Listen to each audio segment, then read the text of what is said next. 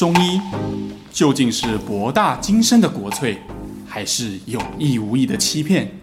这里是肖玉一讲透中医。Hello，大家好，我是肖玉一。Hello，大家好，我是爽。为什么我觉得你一开头的那个声音有点卡词啊？真的吗？好，还好啦，还好。可能没有，我现在是慢活，因为我刚从那个露营的山上下来啊。我的那个三天两夜，然后每天都是。就是都是虫鸣鸟叫把我叫醒，哦，好像很糗。因为我们大概都聊天聊到两三点，然后早上就会突然间那个，因为防风的帐篷其实都很热嘛，对啊，然后只要累积到一定的热量，里面就再也就你就觉得很好像被在烤箱里面被烤醒的感觉，有有有，然后旁边都是虫鸣鸟叫，所以就觉得很糗。但是我觉得哈，嗯，如果你自己耳朵里面常常有虫鸣鸟叫的话，应该会蛮受不了，我觉得蛮就受不了了。真的，今天要来聊的主题呢，就是关于你耳朵里的虫鸣鸟叫，那就是耳鸣。耳鸣，对，其实耳鸣哈是一个盛行率非常高的疾病啊哈，嗯，因为它呃几乎哈只要到了四十岁五十岁以后，人人多多少少都会有耳鸣的经验。对啊，而且有时候也蛮特别的，像是如果我有去一些环境，然后我以前都以为那边有猛禽啊，那原来就可能也只是、哦、就是不知道哪边改变，不然我也不清楚怎么样状况。有可能是真的有啦，那你有看到什么吗？不知道，就凉凉的、啊，就都会觉得先冷冷的，然后就耳鸣了，那可能也会有一点胸闷。然后像我朋友会是他头晕之前都会跟我说：“哎，你等一下，你刚刚讲我没有听到。”我就说：“怎么会这样？”他就说他。耳鸣，那过一阵他就头痛了，这样还蛮特别的。就是他在头痛之前会先感觉到耳鸣。对，OK，嗯，这个耳鸣哈，它我们先来讲讲，就是现代医学怎么样看待耳鸣的哈，啊，因为它也可以帮我们区分出一些状态。呃，一般来讲，我们还是要分成原发性的和继发性的哈。基本上现代医学这个套路大家应该已经很熟悉了，比如说。呃，睡眠也分成原发性的和继发性的，高血压也是分成原发性跟继发性。好，那什么叫做原发性？什么叫继发性？原发性的意思就，呃，先讲继发性的意思，就是有特别的原因的，就是说有一个个明确的病因的嘛。哦，比如说哈，比如说像刚刚讲说他那个朋友，就是呃，他在偏头痛发作之前，他会先听到。耳朵的那个声音，啊，这种耳鸣，那代表偏头痛就是诱发他耳鸣的一个原因。嗯，那这时候治疗就应该在治疗偏头痛就好，不用治疗耳鸣，因为既然呃耳鸣是偏头痛的先兆，嗯，那只要不偏头痛就没有耳鸣。哦，因为他们就是一个相关联的一个症状。对，又比如说呃这种例子还有。好，比如说有些人的耳鸣是因为他的听神经上面长了一个肿瘤。好，那当然呢、啊，你听神经上面长了肿瘤，你的供血啊，各种环境就会产生异常嘛。那这种耳鸣就是去开掉这颗瘤就 OK 了。这种例子其实还有蛮多的，比如说有些人他是梅尼尔氏症，梅尼尔氏症是一种在内耳不平衡、水分代谢异常的疾病。嗯，所以这个时候你只要用。处理梅尼尔氏症的药物，也就是让你的这个内耳的水不要那么多就可以了。嗯、哦，好，那个内耳积水状况的它能够减轻，或者是有些人他是在感冒之前，比如说他中耳炎发作的时候感觉到耳鸣，嗯、那当然他这个时候他的积水就不是梅尼尔氏症造成的，是感染造成的。那只要感冒好了，积水消失，耳鸣就消失。那大部分的人啊，都会是继发性的吗？还是其实原发性的比较多？诶，很遗憾。就是这种可以找得到明确原因的耳鸣呢，其实只占了临床上非常少的一部分哦。好，百分之八九十的人其实都是原发性耳鸣，也就是没有特别原因的。而我们为什么要特别谈这个主题？这就是呃，原发性耳鸣通常也是中医门诊上很常在处理的一个症状。嗯。那如果在中医看耳鸣的话，如果比如说你说继发性的，就处理那个根本的问题就好嘛。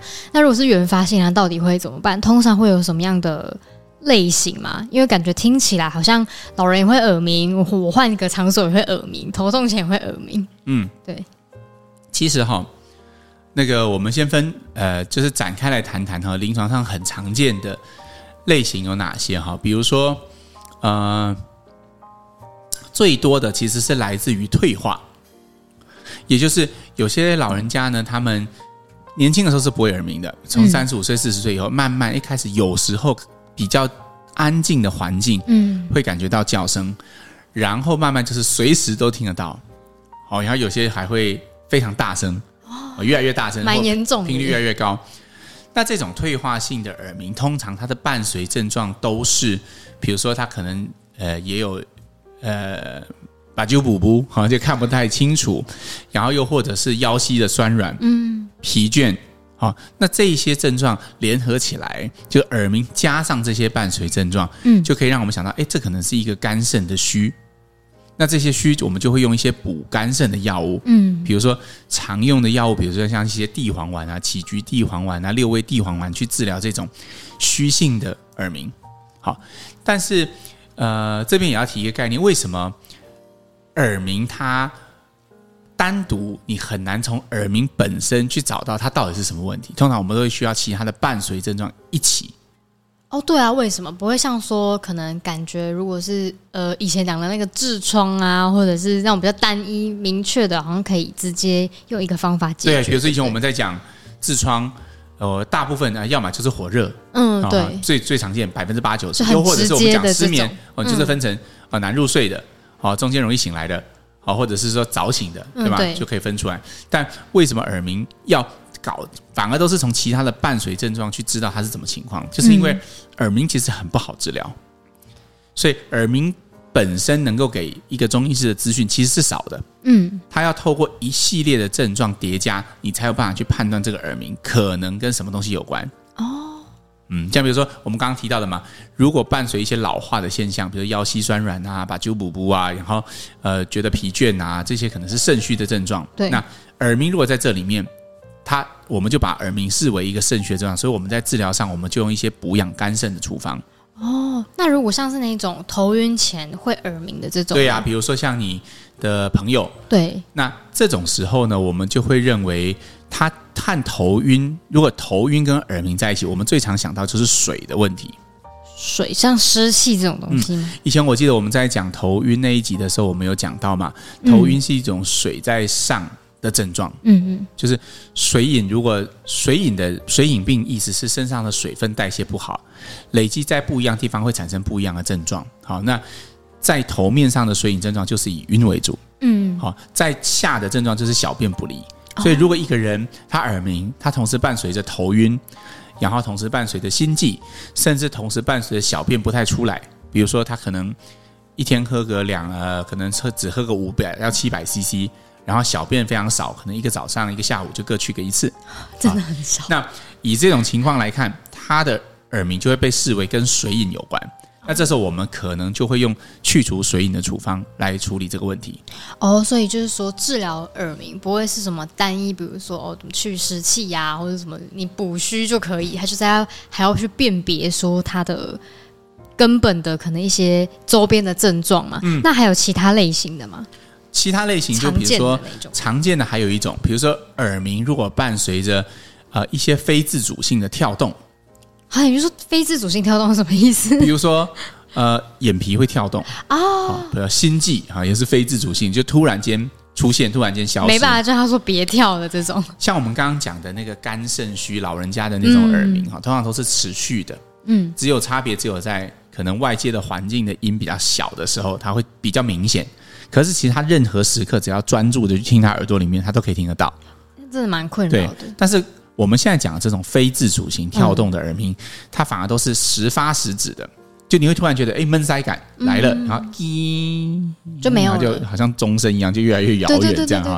然后那个胀胀感也随之消失，只有发作频率多和少的区别。嗯，那这种耳鸣呢，就是属于阵发性的。那这种很长都是气上冲造成的。气上冲，就像心悸突然间来一阵，然后哎一下就没有了；耳朵突然间塞一阵，啊，突然间叫一声就没。那眼皮坐在那边好好的，突然间跳了大概三四分钟，然后就不跳了。它是气上冲，我能理解成就是有点像是。刮掉，然后你像，因为我突然想到，就是你以前说，如果感冒的话，身体的气会往上的那种感觉嘛。没有错，没有错，就是以前我们曾经讲到嘛，感冒就是如果身体受风寒了，嗯，那这时候我们身体的气血会走表嘛，走表的意思就是往上、往外、往体表分布。那这时候因为局部血流的突然间增大，会造成的一系列现现象，比如说像心悸啊、耳鸣啊，那时候我们就有提到症状。对，那这个东西其实就是气上冲的现象。嗯，所以如果你的耳鸣是时发时止，通常会比较好治疗。哦，用上一些这种就是处理气上冲的处方，比如说常见的食疗方，就像肉桂。哦，肉桂哦，所以他如果自己去吃肉桂会有用。对啊，肉桂卷啊，咖啡上面的肉桂粉，啊，好像很开心。对，它其实都可以给这种这种突，就是说阵发的耳鸣的这种一个非常好的，你就会发现你的心悸跟耳鸣这一系列症状其实就会少。哦，所以如果像是我以前去那种突然去比较冷的地方，不知道还有没有那个奇奇怪怪的东西，通常都是因为。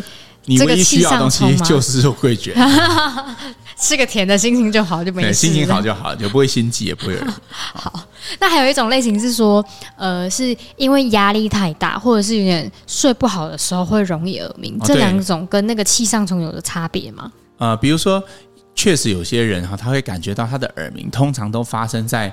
重大的压力事件下啊，嗯、比如最近也睡不好啦，工作压力很大啦，在赶一个专案啊，或者是说有一些人际上的一些不愉快，而这个时候他呃会感觉到比较频繁的感觉到耳鸣。嗯，那这种现象呢，其实就是跟我们传统上讲的干预，或者是以前我们在讲体质的时候，我们讲到的柴胡类型的人的人格特质。比较相比较有关，比如说完美主义啦，好，然后伴随这一系列。那如果是这种，我们通常都会用一些疏肝解郁的药来治疗这个耳鸣。哦，所以一个耳鸣真的有非常多变形诶。没有错，所以也就是我们看很多很多的伴随症状，然后它的类型越多，很多患者说哇，那中医对于耳鸣治疗真的是非常的有办法。哎。很抱歉，哈，不是这样哈。以前呢，我我记得我去上一个老师的课，他讲过一句话，他就说，如果你发现一个病，嗯，它的分型越多，治疗方式越多元，不要高兴太早，代表这个病一定很难治。对，因为感觉它的原因，因为变化变数太多了，所以才需要那么多种方法。因为没呃，你用任何一种治疗效果都不是很好，所以才需要发展这么多种治疗 哈。就好像这样吧。就像刚刚上提的一个痔疮，百分之临床上百分之九十都是火热，所以甚至有很多医生他直接上节目就讲哦，你只要自己买一点槐花来泡水，和百分之九十都有效。为什么他敢这样讲？因为痔疮就是一个百分之九十到百分之九十五全部都是热症的病，嗯，然后固定那几种药材对它专一性非常高，嗯，所以就这样就好了。好，那甚至是还有一些高频出现的症型也是这样的，比如说产后，我们才刚讲完产后喝生化汤的事情。哦，对对，对，这个我们特别做节目就告诉大家，说不要产后都去喝生化汤。对，但是确实，为什么会有这个民俗，就是因为大部分人产后都会有鱼，嗯，所以它也可以视为一个高频发生的事件。可是对于耳鸣来说，就都没有什么高频的，各种症型都常常见，然后。也都不是这么确定，所以我们需要发展更多元的耳鸣治疗，而且在看耳鸣的同时，我们需要看到很多其他的伴随症状，嗯，来决定它到底是哪一种症型。哇，好，那请肖老师今天帮我们总结一下关于耳鸣的一些分型，跟它治疗的一些特色。OK。首先呢，我们先从现代医学对耳鸣的区分，也就是原发型耳鸣跟继发性的耳鸣，去区分出，如果原发呃，如果是继发性的问题，一定要去处理那个继，就是是什么原因造成的。对，那其他的原发性耳鸣才有我们讲的以下这些分型。那当然常见，就像老人家退化所造成的肝肾亏虚，嗯，然后呃，比如说。就会伴随头晕啊、小便不利这些水的问题、水饮的问题。好，那还真是包含上说，他到天冷的地方就会气上冲的这种问题，它可能是阵发性的。好，那可能治疗方案，比如说可能是肉桂卷啊，或者是 听起来很开心的一种治疗方案哈，很疗愈的治疗方案。那当然也还有一些其他的症型，比如说就像呃压力大的时候会产生耳鸣的干预啊，对，好血虚的症型，甚至是有一些人他是因为血路不通。啊，比如说它伴随的是呃呃静脉曲张啦，或者是舌头紫暗啊这种血瘀型的耳鸣。那总之看到这么多的分型，就提示着我们这是一个非常不好治疗的疾病。嗯啊，越多分型的治疗，代表越是不是单一型的治疗是可以保证可以治得好的。嗯，所以反而就是更需要去找医生来辨别一下到底是什么样的原因。没错，没错。好，那我们来念今天的留言。本周的留言呢，还蛮多的，谢谢大家踊跃参与，然后可以继续留言给我们，我们就可以继续回大家留言。好呢，第一则留言呢，他说他终于全部都听完，可以留言了。其实你也可以听到一半就留言。其实我们也欢迎，因为很多人都这样写，会不会越来越有人觉得我们留言区的规则就是要把所有的集数都听完才可以？没有，其实你只听两两秒钟，你也可以留言。对对对，你想问啥就问啥。对，就像我们最近推那个线上课程哦，对对对，对，有些人只看了两秒钟就开始来骂，所以这也是被可以完全可以接受的。所以就是你只要听。一分钟你也可以留言哈，听五秒钟也可以留言，完全没有问题。对，留言是自由的，我们心胸宽广，什么都接受。好的，好什么都说。好好，哎、欸，我刚才讲什么？第一个留言呢，他说呢，肖医师跟少你们好。那他四个月前呢，第一次开始接触 podcast，就刚好搜寻到贵节目，然后觉得自己非常的 lucky，因为肖医师呢可以把复杂的中医看法，透过简单的方式让听众。仅仅透过聆听的方法呢，就可以很有画面的了解中医跟症状治疗那些对应上的一些概念。他觉得很感谢，然后想要请教中医对于成瘾性的戒断协助可以怎么样的处理？因为他自己的家人曾经有一个酒精成瘾，然后当初为了戒断酒精呢，去看了身心科。目前已经经过了五年，成瘾已经完全的戒除，但是反而变成安眠药的依赖，感觉好像呢把酒精换到了安眠药的感觉。他觉得这样子非常的无奈。他记得他全部听完了所有的呃内容，但好像没有听到相关的主题，然后希望能够敲完。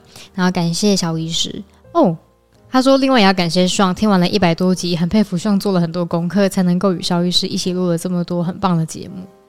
OK。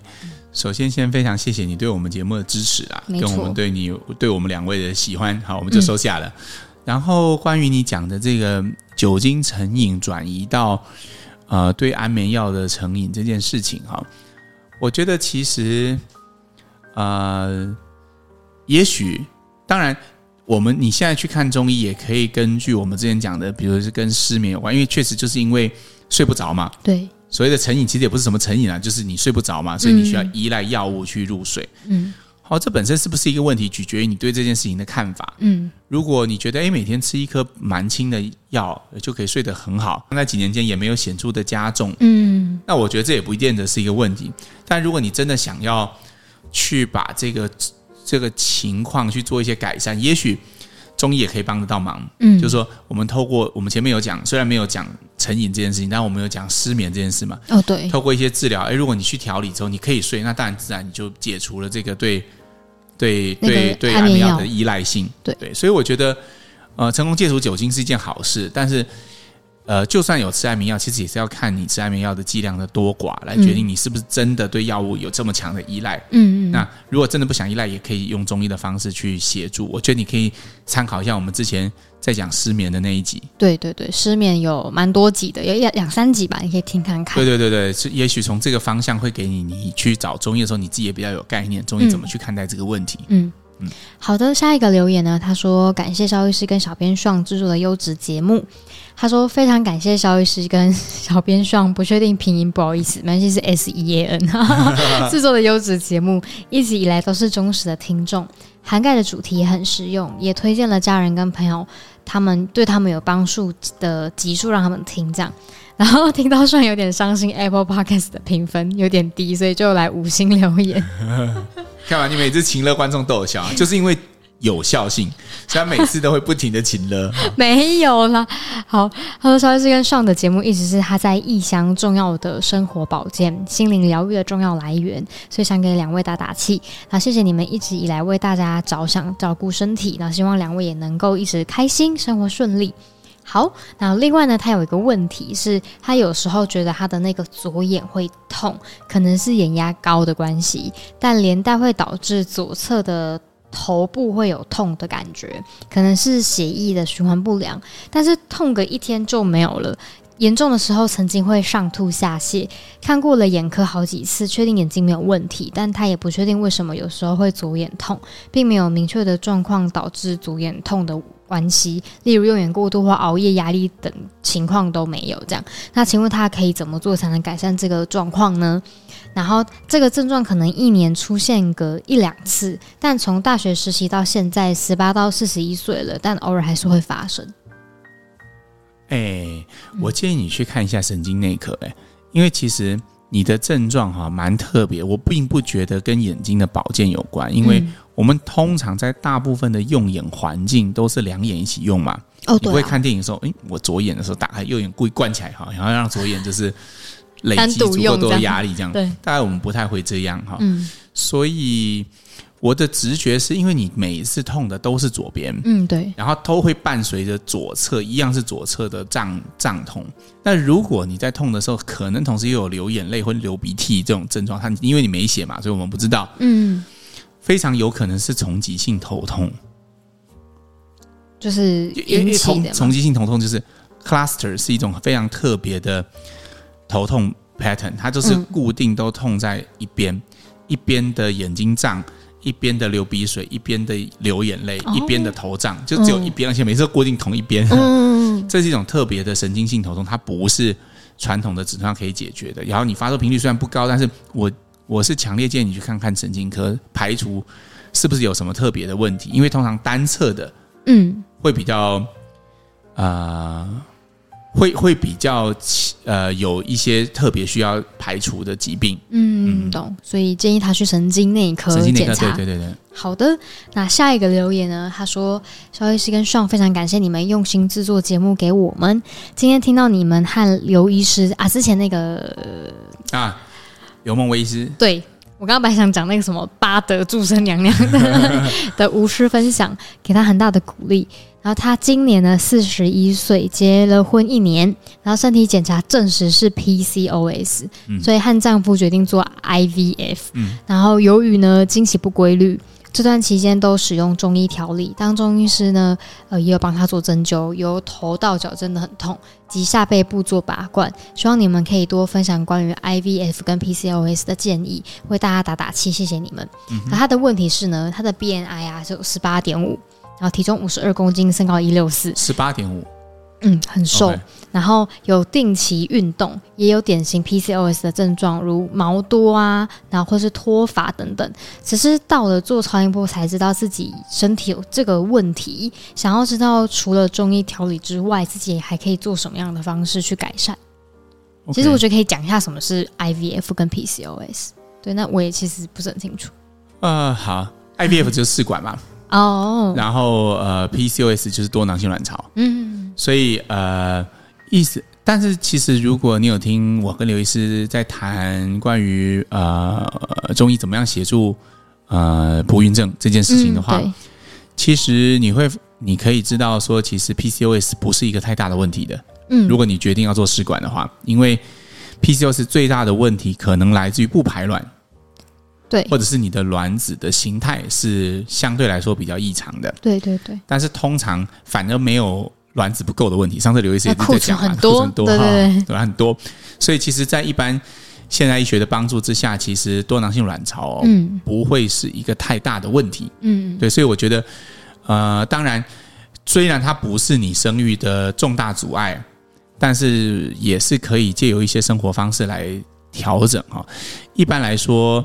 呃，嗯，就除除了中医调理以外，哈，其实可以做的大部分就是跟呃，因为我们认为其实 PCOS 跟痰或者是跟火热，其实我们之前有提过类似的节目，就是跟痰跟火热比较有关系，所以一般来讲就会建议你，呃，你的饮食可以尽量走一种比较清淡，嗯，当然不用到清淡到每一餐都水煮，那就 太多了哈，但是太痛苦了，嗯，但是尽可能清淡会比较好。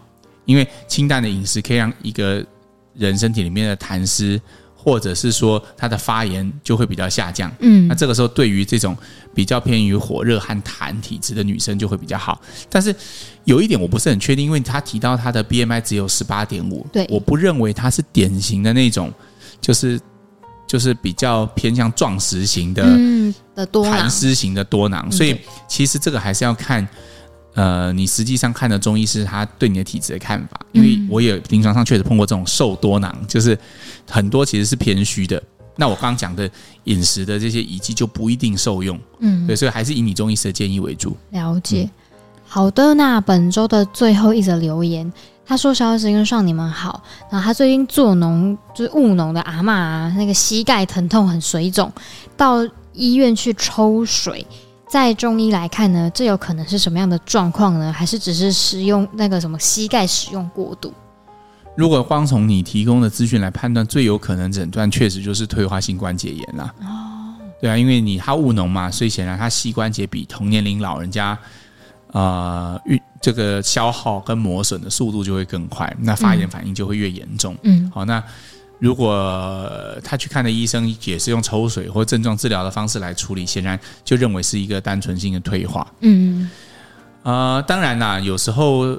所有的医生都会建议少做嘛，但是务农的妈妈也许就是没有办法少做嘛。对，那这种时候其实就蛮需要一些支持的。其实反而可以考虑的是，在动手术开刀换人工关节以前，其实可以考虑好的就是怎么保养，怎么样减少损耗。嗯，所以包含一些。内服的药物啦，或者是说一些结构的治疗，其实在这个时候蛮可以帮得上忙的。哦，对啊，对，嗯、确实，如果它结构上可能施力怎么不对，就也蛮容易让膝盖继续耗损。对，因为通常都是一侧啦，就是代表说你你一定还有一些方法是可以借由结构的调整，让两侧的受受力变得更平均一些。没错，没错。嗯、好的，那本周的节目就到这边，我们下次再见喽，拜拜拜。